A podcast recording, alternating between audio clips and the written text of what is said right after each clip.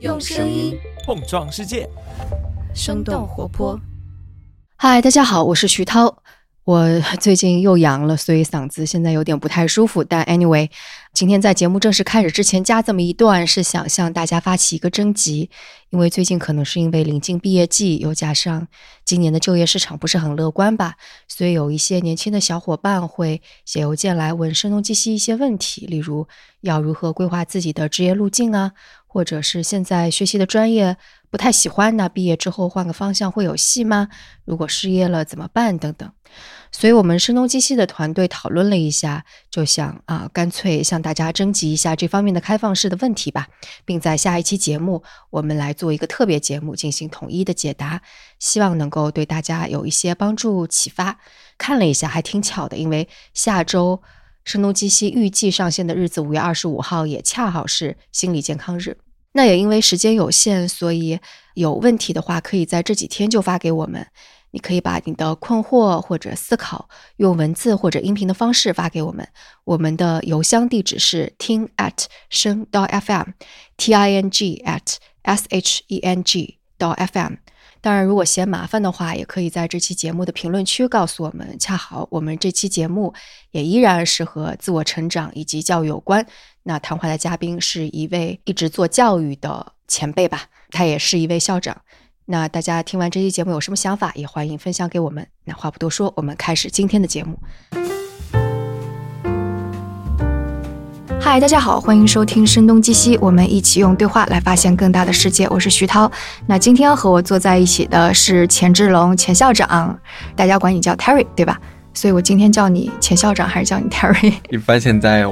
他们叫我钱老师多一些哦，钱老师，OK，好的。刚刚可能大家也能感受到了，钱老师是一直是从事教育行业的，其实也的确一直是校长啦。他曾经是在美国湾区有担任过美国半岛国际学校的小学校长，然后回国之后也做过创新学校呀、国际学校的校长，比方说培德书院，然后还兼一些学校的董事和理事。现在正在做一个叫做 On School 的。终生共学社区，但是我觉得今天我们的话题跟小孩子可能关系没有那么大，会有关系，但是可能更多的是想要知道钱老师自己在这么多年教育的生涯当中，自己的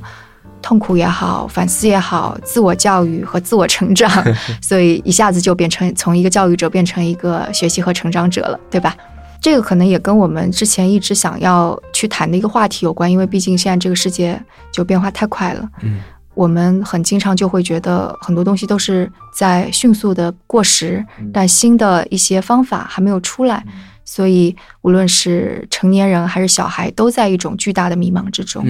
上一次我们应该是一个月前了，也是在胡同里边吃饭，当时好像刚好是那个 ChatGPT 出来，对，嗯，我们就聊到说，可能这个也会对教育有巨大的颠覆。你什么时候开始对教育感兴趣的？我觉得是从中学就开始了，中学就开始了，初中、高中。因为我出生在一个工人家庭，所以父母能够给到我的物质上的或者说精神上的支持是很有限的，所以从小就有很幸运的遇到了很多好的老师，在我的小学、初中、高中、大学，包括在海外，都遇到了很多很棒的老师，他们从某种程度上改变了我的生命轨迹。比方说呢？比方说我在。高中的时候，我的家庭其实并不希望我爸爸，尤其他觉得读书没什么用，嗯，不如去上个职校，不如去学一门手艺，不如去嗯做一份看得见摸得着的这份工作。那是九十年代的时候哈，对，对我我记得九十年代那会儿的确是上个大专、中专，其实对那时候有知识无用论的那个，要要不是我的老师给到我这种精神的支持。我是不可能去读北大的，嗯，所以从某种程度上讲，我特别希望能够成为像他们那样的老师，能够在很关键的时候给到孩子们温暖而坚定的支持。所以他们当时是去跟你父亲去说，这个孩子一定得要去。他们倒没有这么去做，但是他们给到我的支持，让我觉得我的命运应该由我自己做主。嗯，就是我知道。我那时候就知道我的父母是不太可能给到我这样的指引，我不应该是听他们的。那时候我觉得这一点自信是来自于我的老师给到我的鼓励的认可，他们相信我能够成为最好的自己，我的父母会可能成为我的天花板，一个过低的一个屋檐。但这样的信息，我我生怕大家误会哈，所以我要再再扭一扭，就是说，可能这个时代变化之后，我们要也反过来去思考这个问题。嗯如果一个孩子没有那么擅长纸笔考试，没有那么擅长坐在桌子上用书本来学习，他有可能是一个动手能力非常强的人，他有可能是个沟通能力特别强的人，但他不擅长考试，所以他也有可能是被我们现行的教育体制埋没或者对排是除了的忽略的嗯一个一个现象，而且挺多的。现在，嗯嗯，因为现在在孩子们的眼界比我们当年宽多了，他们获得信息、获得知识的途径比我们以前也多多了。所以某种程度上讲，他们不再像我们以前那么依赖学校、依赖老师来教我们知识，他们有更多的可能性去探索他们自己，而且现在也已经不再是除了考试没有别的出头之日的那种时代。嗯嗯，我理解。那就回到就是你嗯更加年轻的时候，就还没有去学教育学的，就其实这些想法都是还不具备的，对吧？嗯你你还记得你第一次开始接触教育学，那是哪一年呀？那个可能是在我北大读书的过程中，因为当我发现进了大学以后，有一个很大的失望，就是在高高中的时候，大家很会给我们画饼，大人们会说你再熬一熬，你再坚持坚持，读完中学你就自由了，你就可以学你想学的东西了。嗯，对，但我进了大学才发现，并不是那样。就即使连北大都不是这样连，北大，对嗯你马上 get 到我这个点了，就是北大是在中国可能在学术空间上是最自由的一个学校了，至少我们有这样的传统。嗯但是现在我们去看北大，很多程度上，包括很多别的大学，都还在沿用高中的学习方式，还是听大课，记对，笔大学高中化，啊，对，然后还是去学那些所谓的知识，而且最后又被绩点严重绑架，最后我们学了一大堆跟真实的世界没有太大关系的知识，很陈旧，嗯。我们教学方式也很陈旧，所以在北大我深深体验到了那种 just so so，就是那种也不过如此的感觉，它反倒促进了我做了一些思考，就是大学可能只是一个机会，而且不一定是适合所有人的机会。我们同班同学都有很多是没有读完就就离开校园的，哎，好像这是的，因为就是我在一个群里边有一位嗯师兄，他应该是八十年代就在北大读书，他说他的那个班级差不多有一半的人在毕业之前就消失了，嗯，有的人自杀了，有的人去干别的事儿了。我当时非，常的惊讶，我就想心想他那个班怎么了呀？因为确实大学的进化的速度和中学一样，都没有跟上这个时代的变化的速度。那时候你会觉得自己在北大是在浪费时间吗？我会觉得我要去做我自己学习的掌控者，嗯而且我在北大做了一个很重要的决定，就是我不再像高中那样门门要称第一。我觉得拿到第一的代价太大了。所以你在北大的时候，其实意识到了教育的各种各样的问题，嗯但是那会儿我我我猜想你应该是不太知道这个东西应该怎么去做改变的。然后读书的过程当中，类似于读那个跟教育相关的这些，有有给你一些启发，或者是带给你一些非常不一样的想法吗？有，因为我很幸运，就是能够在我大学毕业之后的第一份工作是美国的耶稣会大学，在中国有一个海外留学点，嗯我在那边做助理的工作，然后去支持每年来华学习半年到一年的美国大学生，啊，他们在中国会学习中国文化、中国语言和关于这个国家的一切。所以我那时候有一个特别好的体会，就是我通过外国人的眼睛重新看待了我自己的国家。嗯它让我也更加拓宽了对教育的想象，因为我嗯接触到的美国的大学生，然后我发现他们跟我如此不同，我会觉得是一种很震撼的东西。比方说呢？比方说，他们有自己的想法，当时就比方说你接待外国学生的时候，还有记得就是这样的一个事情或者例子，让你觉得哦，他们原来这种想法是可以说出来、可以冒出来的。嗯，我有一个更好的一个例子，是我在美国第一年留学的时候，因为我在中国工作了三年，就去美国留学了。嗯我第一堂那种 seminar 就是那种嗯讨论课，嗯它不是听讲课，不是 lecture，就是几个学生，研究生嘛，所以老师们，嗯的授课方式是，他只会可能这一节两小时的课程，他只会讲大概十分钟左右，大部分时间他是在带领学生们一起讨论，嗯所以他会最常问的问题就是 What do you think？嗯就是你怎么想？就是那时候我会非常非常诧异，怎么会老师你上课问我一个学生你怎么想？你怎么都不讲课？对，我就天天第一盼着他讲课，然后我就可以发挥出我学霸的那个优势啊，好好的做题。然后第二件事就是盼着考试，你什么时候考我呀？我都学会了。但人家不是那么干的，嗯他们在学习的过程中，时刻在锻炼你的批判性思维，让你去思考你对这件事情的看法。有一次印象特别深刻的是，有一次我真的没来得及读完老师布置我的那个阅读的作业，因为美国的阅读量非常的大对，，是的，嗯啊，读研究生你要一周就得读一大摞的东西，我真没读完。但有一篇我读完了，但说实话我也没有读懂。然后当老师问我的时候，我就说了一句非常真心的话，我说我不知道他在说什么。嗯结果我本来以为老师会批评我，结果老师拍案叫绝的说了一句嗯，：“我也是这么想的。”我当时就惊呆了。那是什么？那是什么书？那是个啊，具体的书我真不记得那是二十年前的事儿了。嗯但是我会对那个印象特别深刻。第一是老师那么尊重孩子们的想法，而且他会鼓励你有自己的想法，嗯哪怕他是不寻常的，哪怕他是反对，甚至包括老师自己的意见，如果我们不同意的话，我们也可以有机会去阐述我们的理由。嗯，这个在中国的教育现场是非常非常少见的。对，就是如果不知道读什么，零分。对，就是我们中国这么多年的应试教育，其实确实就是呃剥夺了很多孩子独立思考的能力。对我的确觉得就是一切皆有答案嗯，这一而且是，标准答案、唯一答案，这是恐怖的地方。所以还是回到那个刚刚说的是你在读博士之前，你还读过一个跟教育相关的学位是吗？那个我觉得也没那么重要，我可以快进到我后来开始工作了，就是我、嗯我开始真正理解了教育之后，我开始应用到实践中了。我在美国做呃一所私立大学的教授，然后又去做了一家硅谷的私立国际学校的校长，那些实践让我真正意识到教育真的是可以不一样的。因为这两份工作，说实话都是我破格录用的。嗯我当时还只有硕士学历，还没有博士学历的时候，他们请我做教授啊，本来也就是美国人的破格录用的原则。我觉得你胜任，我就可以请你，你不一定需要那个学历。啊，第二，我在做校长的时候，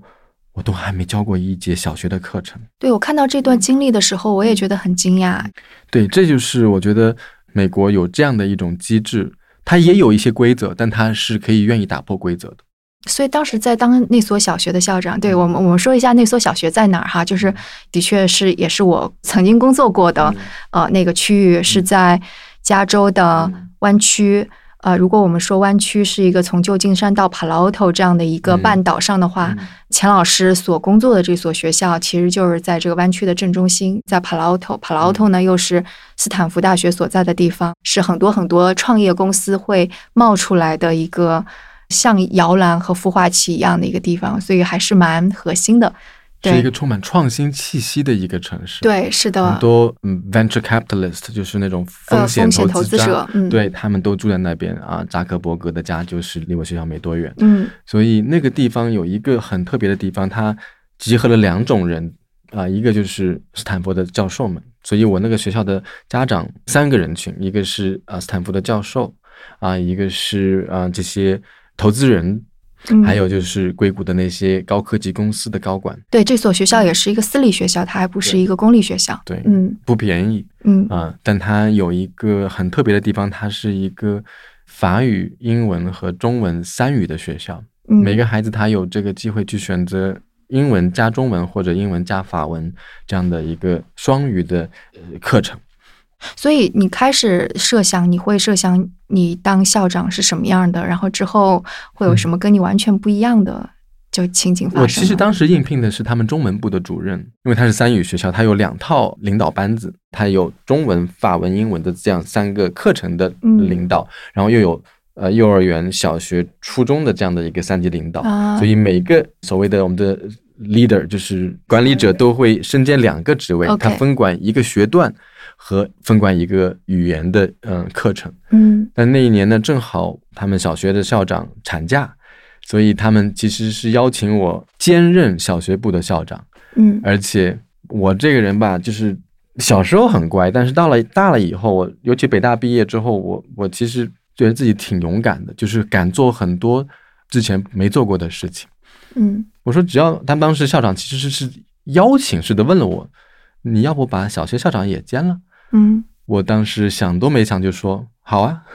所以其实是一个有一点点偶然性的一个机会嗯。照理说，它会带来恐惧。你连小学的课都没上过，你突然作为一个小学校长去领导整个呃教师团队，去支持来自于全世界四十六个国家的六百多个家庭，嗯其实是一份蛮大的责任。嗯，这份责任，嗯，好在他没有压压垮我，反倒是激励了我，让我想做得更好。我希望去证明一个外国人，一个没有博士学历的人，一个没有上过小学课程的人，可以胜任这份工作。如果我们好好去定义校长这份工作的话，他有很多东西是不需要学历或者是教学经验的。嗯嗯，所以我还挺好奇，就是你通过什么样的自我教育或者是自我学习的方法，让自己成为一个胜任的校长呢？而且就成为一个好校长和不好的校长，其实他他某种程度上他也是有标准的嘛，对吧？是，嗯，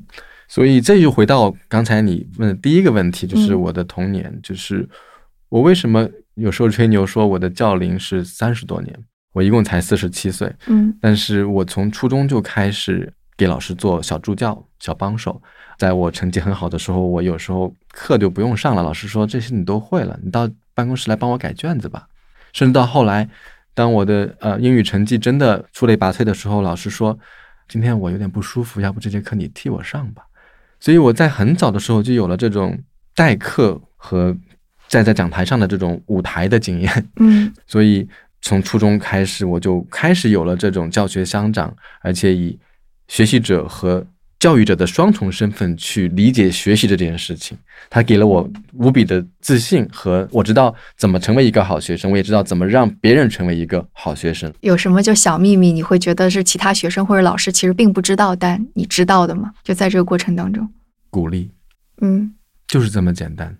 可能有少数反面教材，有个别的需要棒喝啊，需要揍啊，需要去用最难听的话去侮辱他、激励他的那种韩信的胯下之辱的那种斗志。但其实大部分的人是在鼓励中可以变得更好。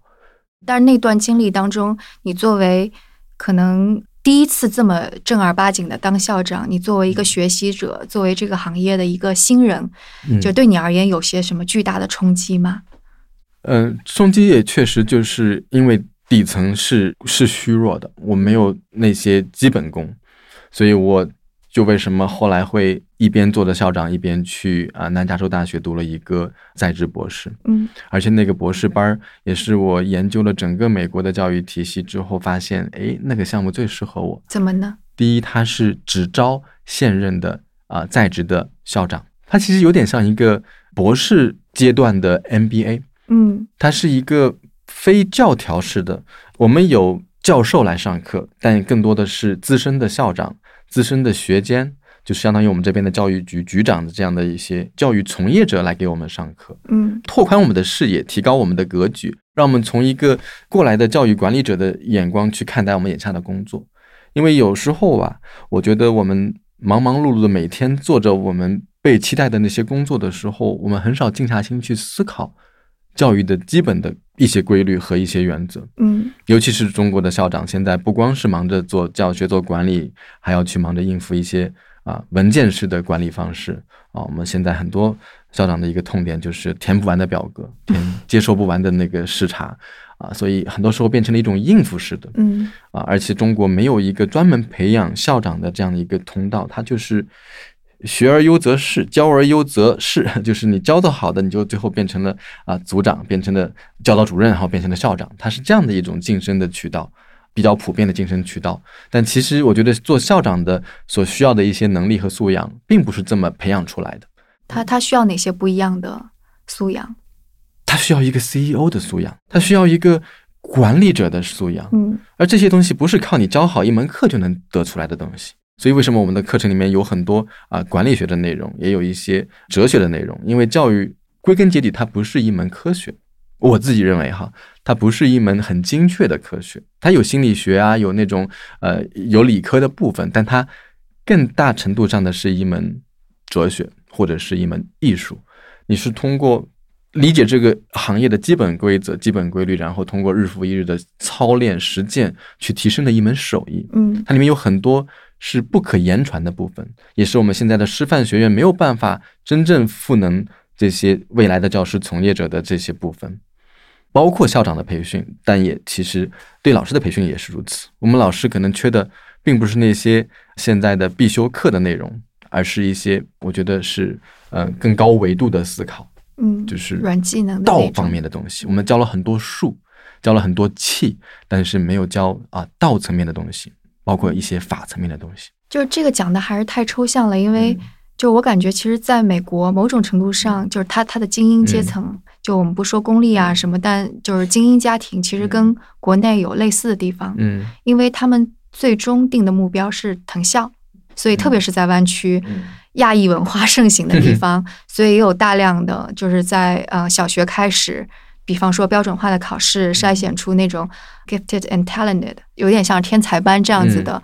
那个 track，让孩子去上学，然后奥数竞赛，然后进入初中、高中之后，比方说早早的修完那个 AP 课，其实我觉得这样一条，因为有标准化的东西在那儿，这样的一个路径，其实在美国也是存在的。所以就我还挺好奇，就你作为校长，我觉得可能从一个，比方说第一年、第二年，你你的理解可能是这样，但是到第三年。或者是等到要离开的时候，我觉得肯定当中有一个非常不一样的东西，某些地方可能还是蛮细节的。嗯，在美国，你刚才提到的就是这种藤校的这种目标，它毕竟也是属于中产阶级以上富贵阶层的一个一个考量为主。但是同时，我们也意识到，其实现在藤校的每年的录取率年年标低，学费年年上涨，它已经变成是一个很难持续的东西。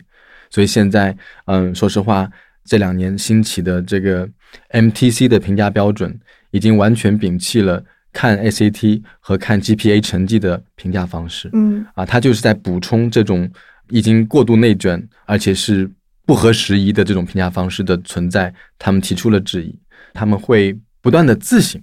不断的通过推翻之前的东西来实现一种教育的进化。啊，我稍微讲几句 MTC，因为看上去你应该是还没有接触过。我似乎知道现在国内应该有一些国际学校开始引入这个标准了。是的，嗯它就是在美国，呃，由一大群精英的贵族学校的校长共同发起的一项运动，因为他们也看不下去了，他们也觉得很可惜，我们的高中生本来才华横溢，有很多创造力，但是到了高中阶段以后，大家都为了那个最后的标化考试而拼得你死我活，把大量的时间消耗在这场无谓的零和游戏里面。嗯所以他们发起的这项运动，要以能力素养那些软实力的评估来取代一场标化考试和常年累积的 GPA 成绩的这样的一种评价方式，因为那样的方式它只会造成水涨船高，每一年大家奔向一个更高的分数，每一年我们有更难的题目。才能够筛选出，对吧？但是内卷的本质就是每个人更努力了，但是没有产出更多东西。嗯消耗在了零和游戏和复合游戏的过程中。所以这场运动因为疫情可能耽搁了一些，但是它也从某种程度上加速了它。因为我们发现，哎，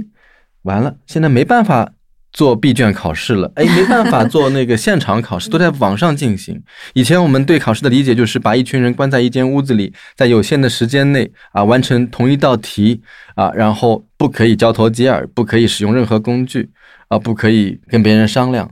但这样的场景在离开了校园之后，几乎是不复存在的，没有应用场景。我们未来的生活、工作、学习都应该是合作式的，嗯不是争个你死我活的那种内卷式的。我们应该会使用工具，而不是假装我们没有计算器，我们还要去手算，还拿个算盘珠子出来算。我们不能假装 Chat Chat GPT。这次纽约也做了一件蠢事儿啊，公立学校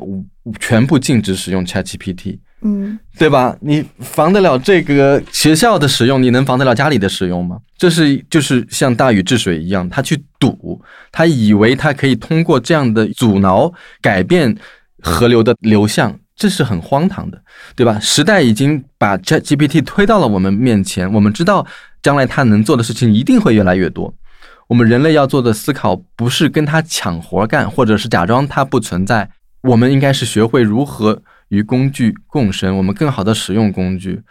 所以回到教育这个现场也是如此。我们家长要思考的不是让孩子们在那些更容易判断输赢的标化的考试里面分出胜负，而是看见那些不太容易评估的，但其实无比重要的那些软性的实力。包括一个人的沟通能力、他的想象力、创造力、他的与别人协作的能力，这些能力就是现在 MTC 这套新的高中生的成绩单的底层逻辑。MTC 其实就是更多的是在主观的，你做了项目之后，可能老师会给你评价这样的一种。对它具体的话很难展开哈，它里面有多维的评价，包括你自我的反思，包括同才的评价，也包括老师给的反馈。嗯，但它确实是现在我们标化考试里面无法涉及的那些东西。嗯，但它其实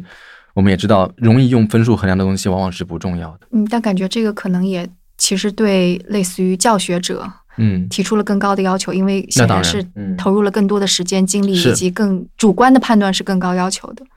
但这也是不得不走的一条路。嗯随着 G GPT 的更加的繁荣发展，我们现在那些只会备课讲课、只会出题讲题的老师的价值会越来越小。这也是我这次很欣慰的看见，人工智能的发展终于让人们开始警觉，因为一旦机器人学会了学习，它会不断的学习，而它的学习速度和效率远超人类，所以将来。我我比较认同哈，在这方面很多人有不同的观点，有些人还是比较乐观，觉得这东西啊，总归是啊，机器人总归是人创造的嘛。但是我是在这方面比较悲观，我觉得在人类的未来的二十年里面，人类的百分之八十的工作会被人工智能取代。嗯，我我也没有那么乐观啦。所以就是我还挺好奇，就比方说你在半岛小学做校长的时候，嗯，你当时的给学生的评价标准是什么样的呢？因为我们是小学，小学来好歹就是无论是私校还是公校，在美国确实很很不重视评价。嗯我们是没有分数的，我们在初中之前不会用任何考试去给孩子一个精确的分数，我们会用 report card 一张成绩的报告来告诉家长这一学期孩子们学了什么，他们学到了什么程度，他们在哪些地方表现的格外优异，他们哪些地方啊符合正常的水平，哪些地方需要多一些关注，都是一些相对柔软、相对主观、相对是以一个呃反馈者的角度，而不是一个评估者的角度去给到孩子这样的一些总结嗯分享给家长。同时，我们也会邀请学生用他们自己的方式向父母去呈现：哎，这一年我学会了什么。他们在美国的家长会是由孩子来主导，老师可以在场，也可以不在场，孩子们亲口向父母去呈现我这一年学到了什么，我做出了什么作品来呈现我的学习效果。就是现场让我非常的震撼。家长第一不会带着很大的压力去觉得，哎呀，这次是去好消息还是坏消息啊？是给我脸了还是打我脸了？就是他会去真实的看见我的孩子在这个学校里面发生的变化和成长。我有一个问题，就比方说，你怎么确保每个孩子他真的是学到东西了呢？因为我感觉就是他一定要有个标准在，就比方说，我知道在 Palo Alto 的公立学校，我们都知道 Palo Alto 因为是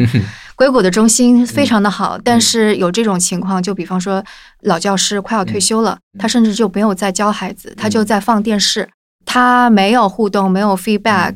显然孩子就没有办法获得。所以就是你如果没有评价标准，如果没有这样子的通过呃测试这样的方式来得到一些反馈，你怎么知道孩子是真的学到东西了呢？高年级当然是有测试的，我刚刚说的是小学阶段没有标准化测试。高年级是初中对吧？对，嗯，OK，而且我觉得。考试这件事情本身也应该要进化，就是考试这件事情，它所评估的能力并不那么重要，或者说你刚才问的那个问题，你学到什么东西也没那么重要，因为人生而有涯，而知也无涯，所以其实你用我们有限的生命去学无限的知识，这本身就是一场学不完的东西，是苦海无边。所以现在我觉得我们要做做减法，我们现在普遍的不光是中国，美国的。整个教育现场也严重出现了学得过多、学得过难的现象，反倒打击了孩子们的学习热情，让他们不那么爱学习了。现在厌学情绪在东亚尤其严重。嗯，因为我在想，就是某种程度上，其实知识的积累像是搭积木。我们举一个例子，就比方说是那个数学，就比方说，如果你没有掌握加减法的话，你是没有办法去理解乘法的意义，你没有。理解乘法的意义，可能接下来你再去理解类似于更高阶的什么一元二次方程、二元二次方程这些东西，甚至是你要用这个东西去解决一个实际的问题，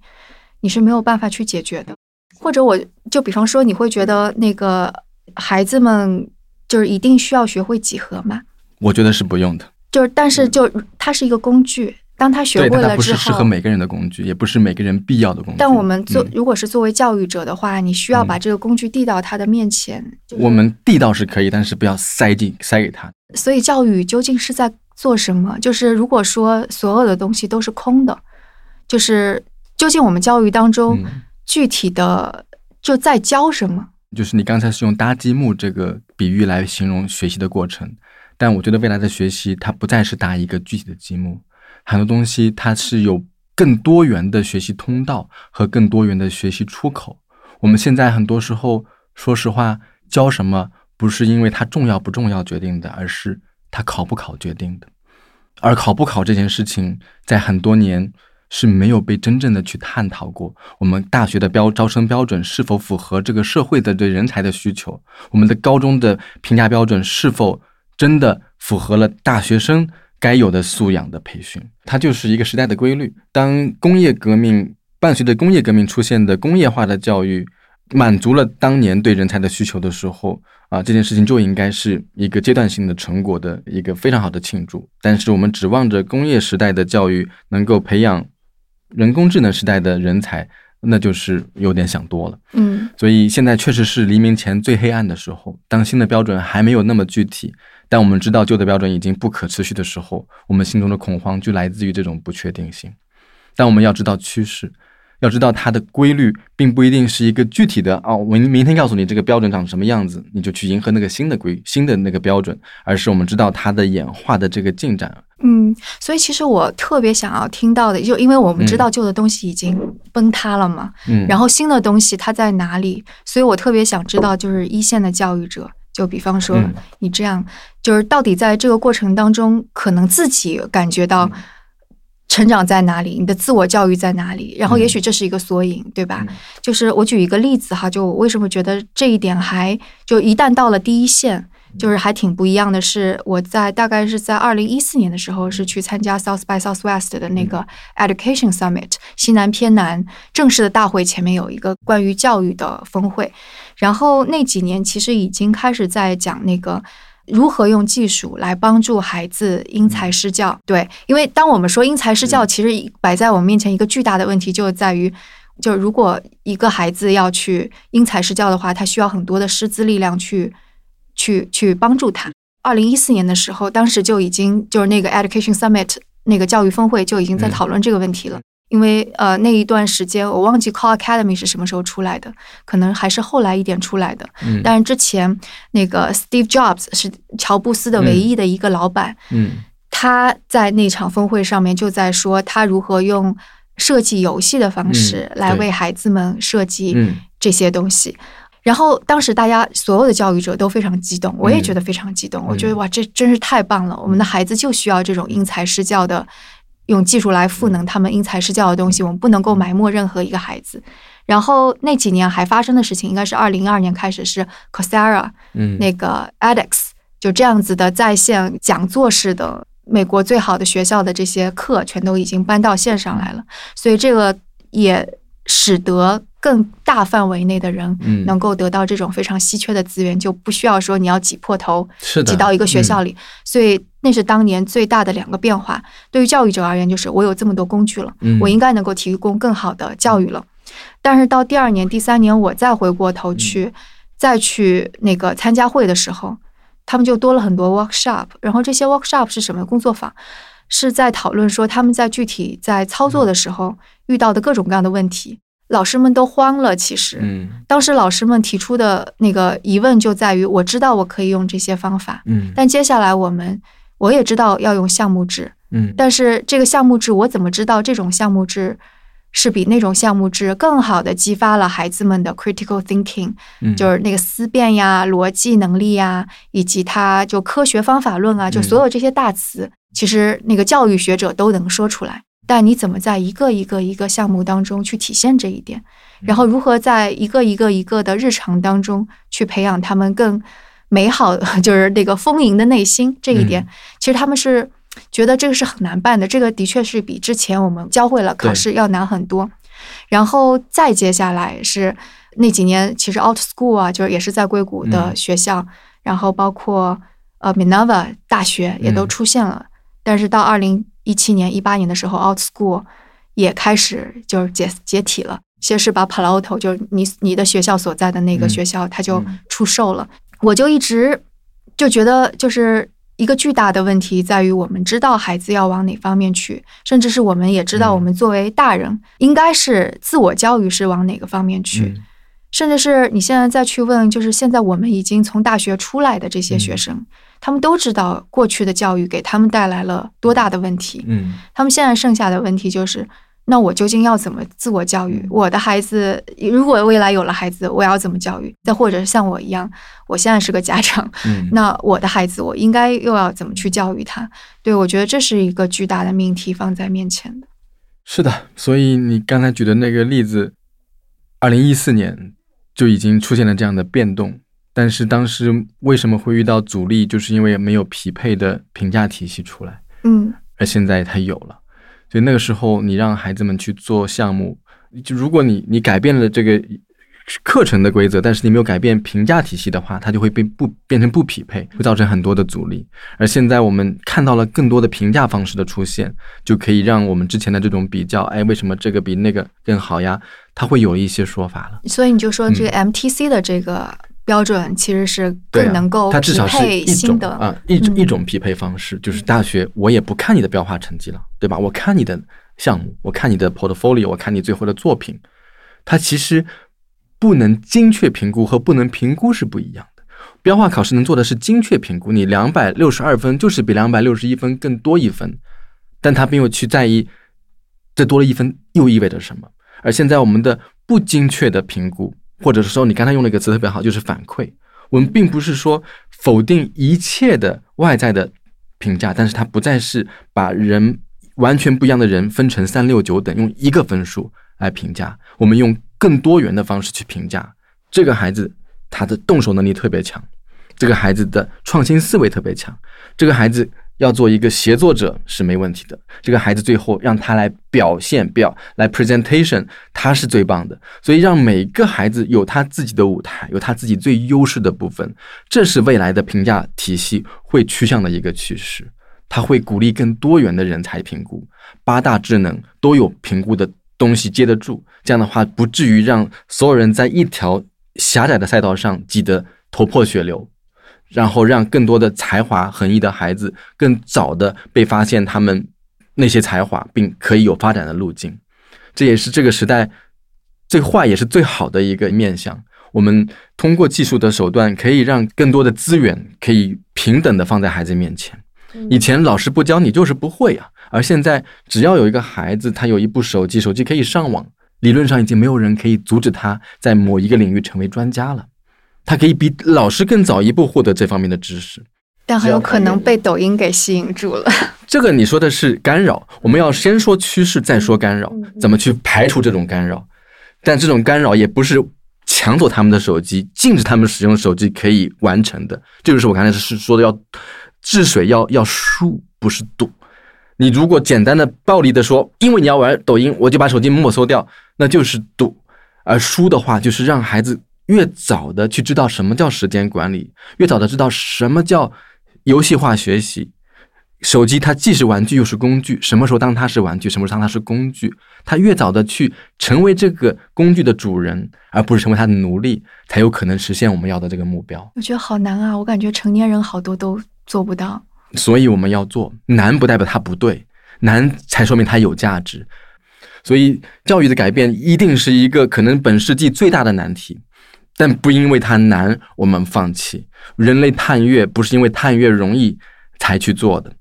所以这个时候确实是考验我们大人的定力和大人的内心的坚定和安稳的部分。我们现在大人的焦虑，往往确实来自于我们对自己内心的不安。我们可能都不知道下一份工作能做多久。所以你有内心不安吗？我会比大部分的家人会好一些。我也有不安的时候。其实 ChatGPT 这一次这一波的这一波的发展对教育界的冲击是最大的。以前我可能还开开玩笑，调侃调侃别的行业啊，律师啊，会计师可能坏失业了。但这一次，在舆情上分析上能够马上看见，这一次追问的问题最多的就是 ChatGPT 对教育产生的冲击是什么？因为它直接威胁了很多教育从业者的岗位。如果老师只会讲课备课，他只会出题讲题，他的价值会很快被人工智能取代。但是老师又同样是另一种可能。另一种极端的可能就是，如果这个老师真的是用心去工作，用关注这个孩子本身，而不是关注这个学科的成绩去工作，那他可能被人工智能取代的几率就小很多。所以这一次，为什么我希望我们能够借这个 ChatGPT 能够实现一次全民的反省、全民的觉醒？我们知道这个时代的变化已经啊势不可挡，我们必须要迎难而上，度过这个最艰难的。黎明前的黑暗的时刻，我们迎来一个全新的教育体系和全新的评价体系，来适应这个未来的发展，来让我们的孩子可以不被现在的 GPA 消耗掉他们对学习的热情。未来如此不可确定，我不是先知，我也没办法告诉孩子十五年以后他会做什么工作，因为那个工作可能还没有出现。但是我要保护好他最珍贵的那个好奇心和他持续学习的能力和动机。这是我们作为教育者现在最该做的事情，嗯，而不是让他们拼尽全力去迎合一个已经过时的规则。这就是取舍之间的我们的这个立场。所以你在做教育者这么长时间内，就是就我感觉你是很坚定的哈。但是会有什么时候你会很困惑呀，或者觉得很受挫折，或者觉得自己也想不明白这事儿，就会会有这样的时刻吗？会，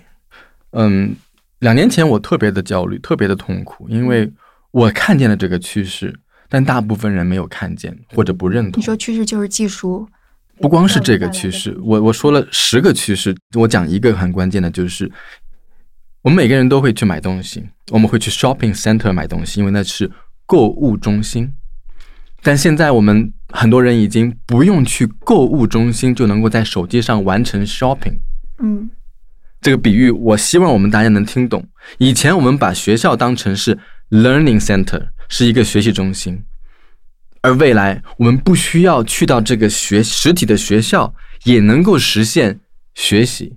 哎，其实这个趋势在美国已经出现了。现在美国那个 homeschooling 的。就是在在家里学习的其实特别多，以百分之五到十的比例在年年增长。对，而且就是他们的工具已经非常完善了。是的，像 Car Academy、Dreambox，我甚至之前看到过一个网页，它就是相当于是有各种各样的软件，因为如果是学校买更便宜，所以是家长们一起来团购，是这样的一个网站。包括最近出来的 Camigo，就是可汗学院衍生出来的可汗 Tutor，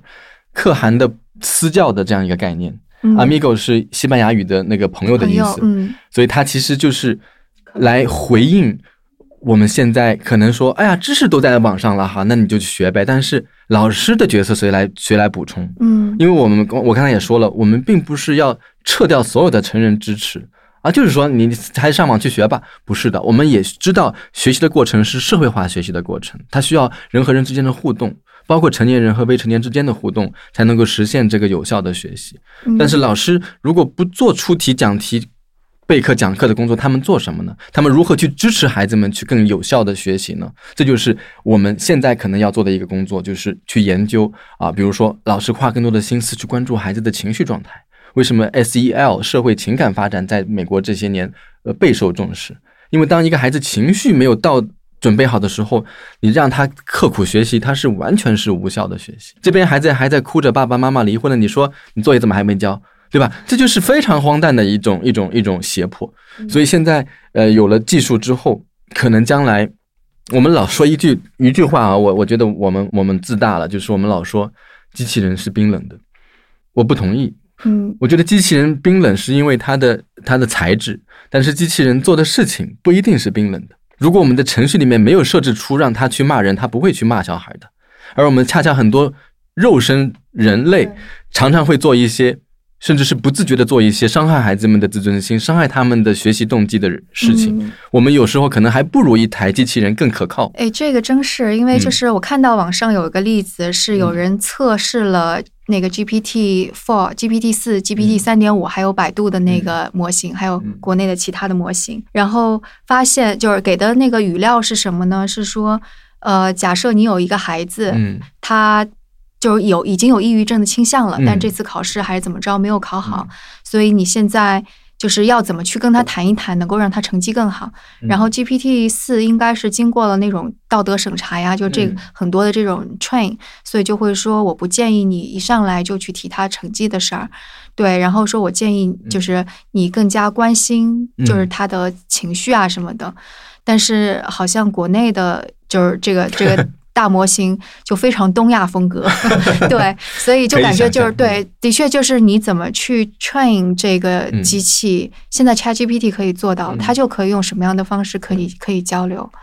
而他情商可能比一些人的情商更高。我我也这么觉得，是，对嗯所以这就是趋势。我们将来如何跟机器人配合着把教育这件事情做好，是我现在最好奇的一个话题。嗯我想去深入研究。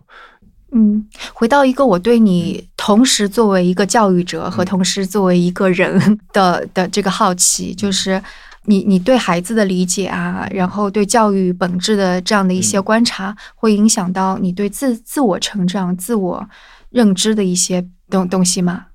原认知哈，哎，我我我最近才开始有有做更多的原认知的那个刻意训练，以前确实，呃，有点小自大，因为我我觉得我懂得挺多的了啊，我觉得，嗯，我比一般人要更理解教育这件事情，嗯但也正是因为七年前我离开了我最后一任校长的岗位，开始摘掉这些光环，也摘掉了这些枷锁之后，在校门之外去看待教育这件事情，给了我一次，嗯、本质上的飞跃。就是以前我戴着校长这顶帽子的时候，我无法去思考那些关于教育本质的事情。嗯我的工作就是让孩子们好好学习，让家长们开开心心，让他们放心。我在做迎合的工作，而现在我可能更有一点点，啊，就是跳脱出来的这种机会，去反思整个教育的现场，也包括反思我自己。几年前我不做校长之后，我就开启了一场探寻教育本质的旅程。我花了三年多的时间，走访了全球十几个国家的三百多所学校，也去去去试图找到你刚才问我的很多问题的答案。所以就是之前其实你也有困惑的，对吧？对于教育，嗯，因为我快要不能自圆其说了。怎么说呢？因为教育跟别的行业不同，它有一个十五年的提前量。嗯我们是现在的教育是为他们将来立足社会做准备的。对呀、但我们现在的很多事情，我无法自圆其说的部分，就是说，你按照我现在告诉你的方法去做，你将来就会安然无恙。这件事情我无法自圆其说了。嗯包括包括学习这件事情，以前你说人家说学习改变命运，对吧？对我来说，这就是一个真实版的学习改变命运的一个案例。但现在我不敢让别人轻易的去复制我当年的这种努力，这在一条跑道上跑到黑、跑到瞎的这种努力，因为我知道未来的世界不再认可这样的评价方式。对，是的，哪怕你进了北大，仍然告诉你没有工作，我就会心慌，我就会嗯教育者的这种敬畏之心，我如何去给到孩子这张饼，让他十五年之后还吃得香？这个责任非常的大，包括家长。其实校长他完成任务就把你送走就得了，但是家长你要为他的一生的幸福买单的人。是的，所以为什么我们现在家长更焦虑，对吧？很焦虑，嗯、啊，因为学校就就减双减了，我们少交点，我们也少累点儿，但是最后家长逃不掉这场这场考验。嗯嗯我们当谈论到社会上的，哎，这个城市哪个学校最好啊？你脱口而出的，一定是那个升学率最高、分数最好的学校对，。像国际学校评价标准也是看有多少进了藤校，哈佛对吧嗯所以这些东西都是我这些年来做的反思。这样的逻辑和这样的评价方式、这样的价值观，是否经得起时间的考验？我们将来是否真的能为？因为大部分的高中不会去追踪他们在大学以后的表现，大学都不会，因为这些数据，第一可能很难追踪，第二坏的数据收不回来，就是那些曾经、对曾包括有一个现象哈，我们现在把孩子送出国也算是一个评价标准。我们看到了每年有那么多孩子出去了，但是有一个数据谁都不会说，就是那些没有读完学历，要么自己退学，要么是被学校开除的学生的这个数据，很少有人知道。嗯，学生自己丢脸，不好意思说。家长更丢脸，出去的时候摆摆酒庆贺的。现在孩子哦，身体不太好，去奶奶家休息几年。他他有很多借口，他没有办法告诉大家真相。我们在前前半程把孩子们的学习热情全部榨干之后，把他们送去国外，就像我当年去美国留学一样，我是非常不适应那样的新的学习环境的。很多孩子在成绩好的学校里面一路长大。一直被捧在手心里的这种学霸、考霸们，到了美国不考试的学习现场，他们会没有那样的竞争力，他们的自尊心该无处该何处安放？他们就算是就是就是考试上还是可以拿到成绩，但是他们真正的那种竞争力，面对未来的竞争力，他们的内心的恐慌由谁去安抚？所以很多数据啊，学校不会报。中国的高中把你送走就是我们的荣耀，红榜张完之后，你对我们的价值也就消失了。美国的大学也不会报，因为他们觉得中国孩子本来我们就不太爱收，现在是看上你们的学费了，把你们收了，但是你们学不好，退学了，那我就把名额空出来再去招别的学生呗。所以很大程度上这一部分的压力我们没有去监测。就是那些我们可能关注到的，更多的是成绩差的孩子啊，最后怎么去支持他？但是很多真正的学习成绩好的孩子，最后的归宿、最后的幸福，也没有得到全部的、全部的支持和和和报道。我看到了美国很多孩子，就是生怕自己没办法去支持家里面的期待，没办法支持这笔巨大的学费的投入。他们陷在深深的自责和无力感中，嗯，所以这个辍学率其实是非常惊人的数据。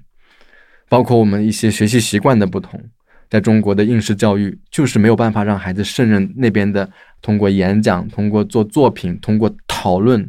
来呈现的学习成果。我觉得甚至不用说是适应那个美国，我觉得即使是踏上中国的职场，对。都没有办法胜任。是的，嗯，所以我们现在把大学的招生标准过度放大到，我们都忘记了他们四年以后的生活。所以现在为什么我也需要推动评价方式的？呃，第一是多元，第二就是它要跟跟就业接轨。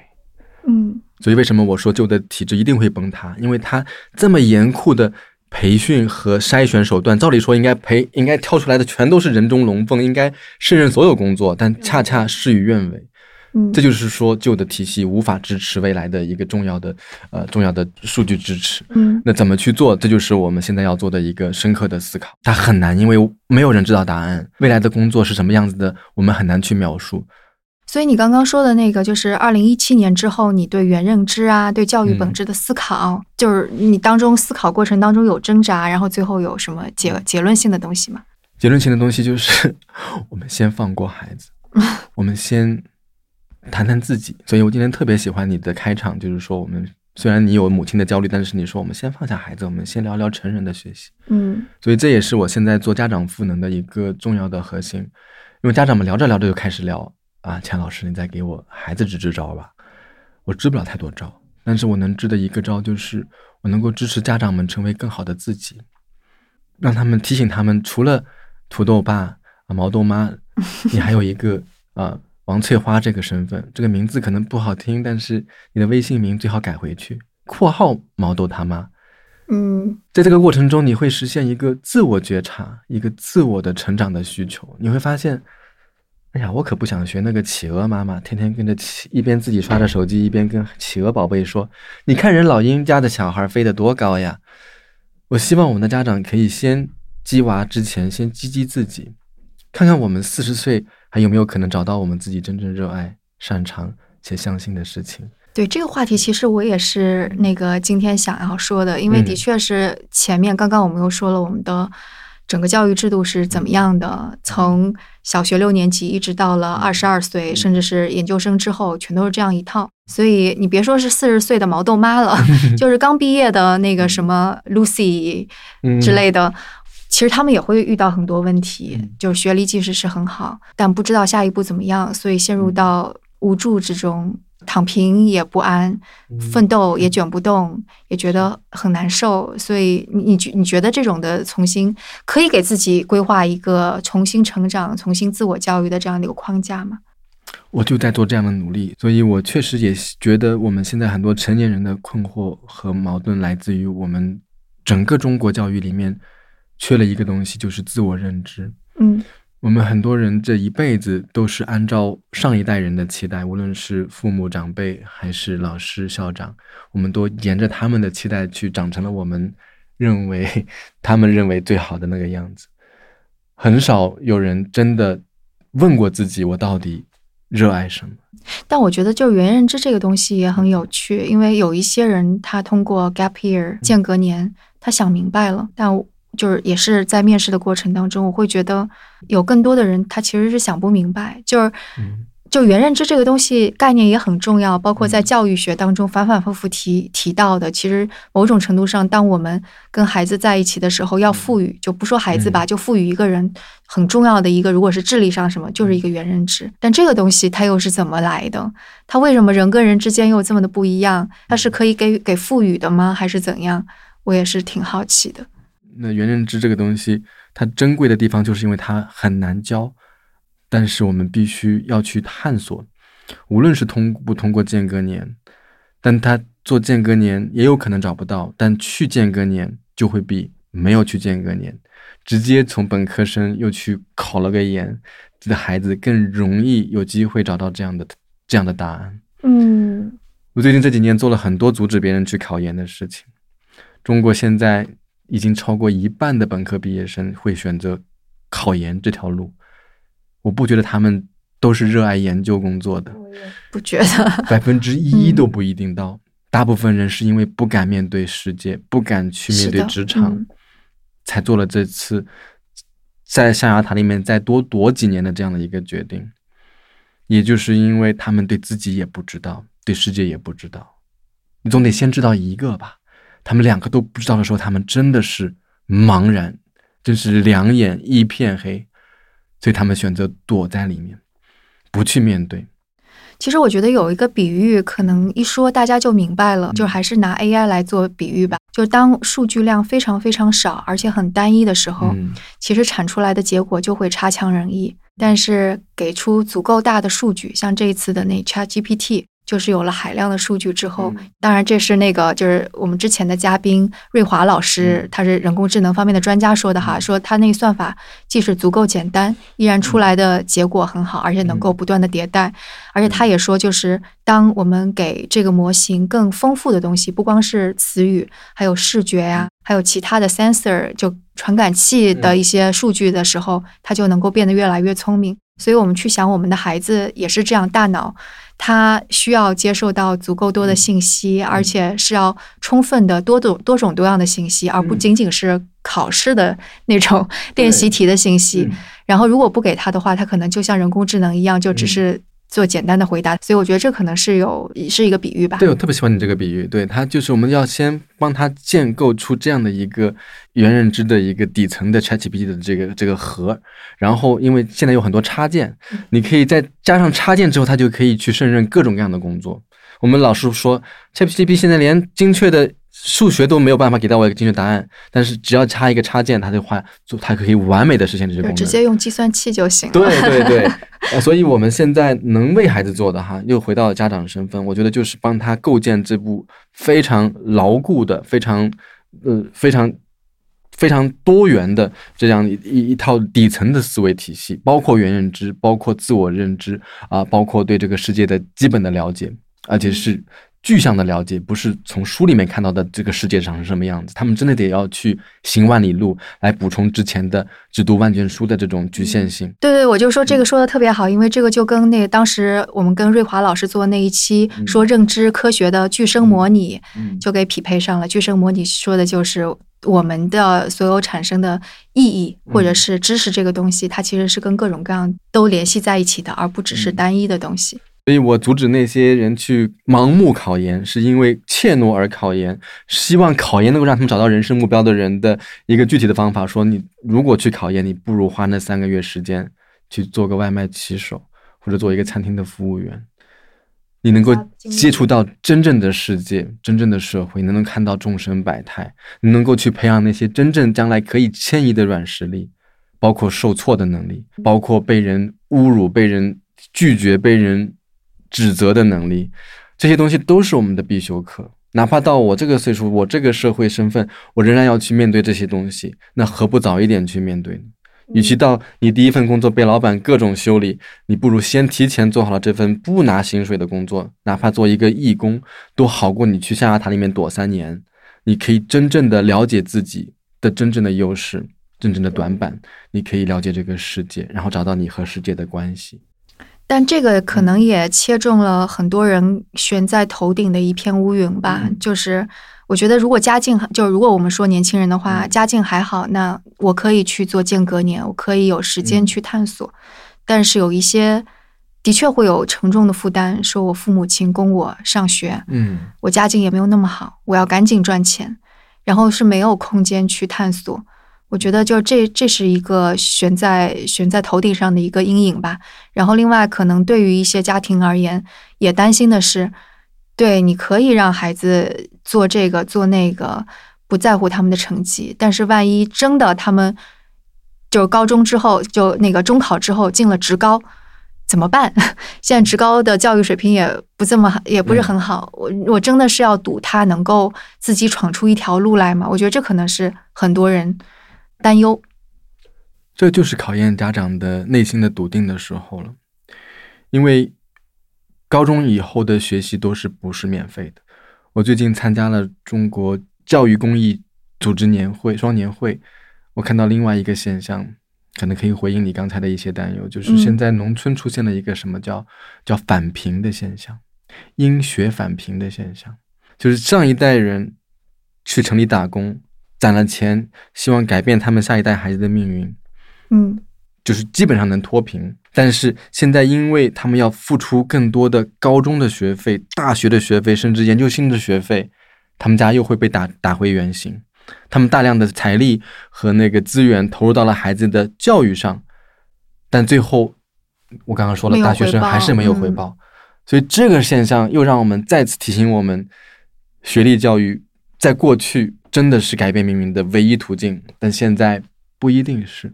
职校听上去是很恐怖，我现在也不会想让我的孩，希望我的孩子去上中国的某一所啊职业学校。但是我希望他们能够看见，除了高中职校，还有没有别的可能？就像你刚刚说的，做志愿者、做实习，它不一定能够让你瞬间拿到所谓的教育回报，但是它可以让你以工换宿，它可以让你。不通不用投资更多的钱，白砸那个钱去给他们去画一张未来的并不好吃的饼，他们是不是有这个勇气去做这样的取舍？这是考验家长的。我不我不指望所有家长都认同这个观点，但是与其那样，因为我们看到了太多已经出现的案例了，这不是我的想象，就是那些读了高中也读了大学的农村的孩子，并没有得到他们想要的那种。幸福，哎他们还回不去农村了。对，是的，啊，嗯，职校固然可怕，但是能不能我们现在因为是一个更多元的呃教育的时代，我刚才也说了，有了 ChatGPT，有了 Khan Academy，我们有更多的机会让普通的孩子、家境不一定好的孩子，不用花费很贵的大学学费，甚至留学的学费，就能够在网上获得一门知识、一门技能。只要他能够保护住他的学习动机和学习的习惯，他是可以在将来不断的学习。我觉得除了职职高和普高这个之外，还有一种就是刚才你也提到的，在美国为什么现在会越来越多的人开始相信在家上学的可能性？嗯，对，因为资源都在那儿了，有些花一点钱，有些不用花钱，肯定比大学学费便宜。美国再说一个小数据哈，美国全国的最大的一个债务，而且是笔烂账，就是大学学生贷款。大学学生在中国，家长为孩子出一笔大学学费可高兴了，我还是上大学了。但是在美国，有将近百分之三十的孩子是要自己去问银行贷款来上完大学的。嗯，我在美国做校长的时候，我的副校长工作第十五年才还清他。哥大的学费哦天哪！对，所以我相信，虽然中国的学费没有那么贵，中国大学的学费，但我不相信中国的学大学比美国的大学更值得上。对吧？这这的确是，就如果真的只是讲大课，还是那种应试的话，的确不值得。嗯，上过大学的人都知道，我们这四年是怎么过来的。是的，是的。哎，那我觉得其实那个未来的可能教育的变革，已经在成年人的世界慢慢发生了。无论是工作坊呀，还是有一些那个，就类似于现在有一些通过戏剧的方式来体验自己啊。对啊，就很多这种，所以其实已经在发生了，就只是没有进入到。僵硬的教学体系里边来，对啊，因为那边滴水不进啊，嗯，他们的孩子的时间都完完全全的被霸占了，尤其是年级越高，学生的课余的时间几乎为零。连周末假期都是被占满的，是的，是的。所以反倒成年人现在更有机会，对吧？我至少这这这今天我不带娃，我要去上个瑜伽课。啊，今天我要去参加一个即兴戏剧工作坊。嗯，就成年人现在反倒有更多的机会去探索自己，我觉得是个好事。至少你有自己选择的东西。我觉得教育的成果很大程度上决定了。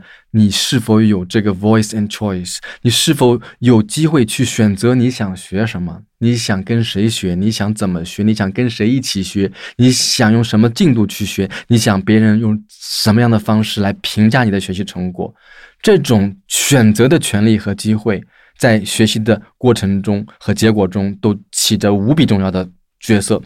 嗯，对，在听讲完这么多之后，可以迅速的做一个。不准确的那个总结，就在我脑海里边，可能不管是给孩子还是给自己，作为成年人，你要去搭建一个学习框架的话，它可能会分层几层吧。可能最底层的这一个就是说到的原认知、价值观、自己对意义的追寻，然后你想成为一个什么样的人，这是最底层的东西。这个东西可以不断不断的问自己，隔个一段时间问一下自己，然后在这上面去设计的其实是。你通过不同的方式和感官去接触到的各种各样的体验，也许可能之前我们一说学习，你就像比方说得到为什么 受到苛责，可能就因为它还是太单一了。就别人告诉你这个知识是什么，然后你要当课代表写笔记，并不是说得到不好，而是说得到它可以是其中一种资源。那剩下的你用其他的什么方式？你以前只看小说，那你现在看看。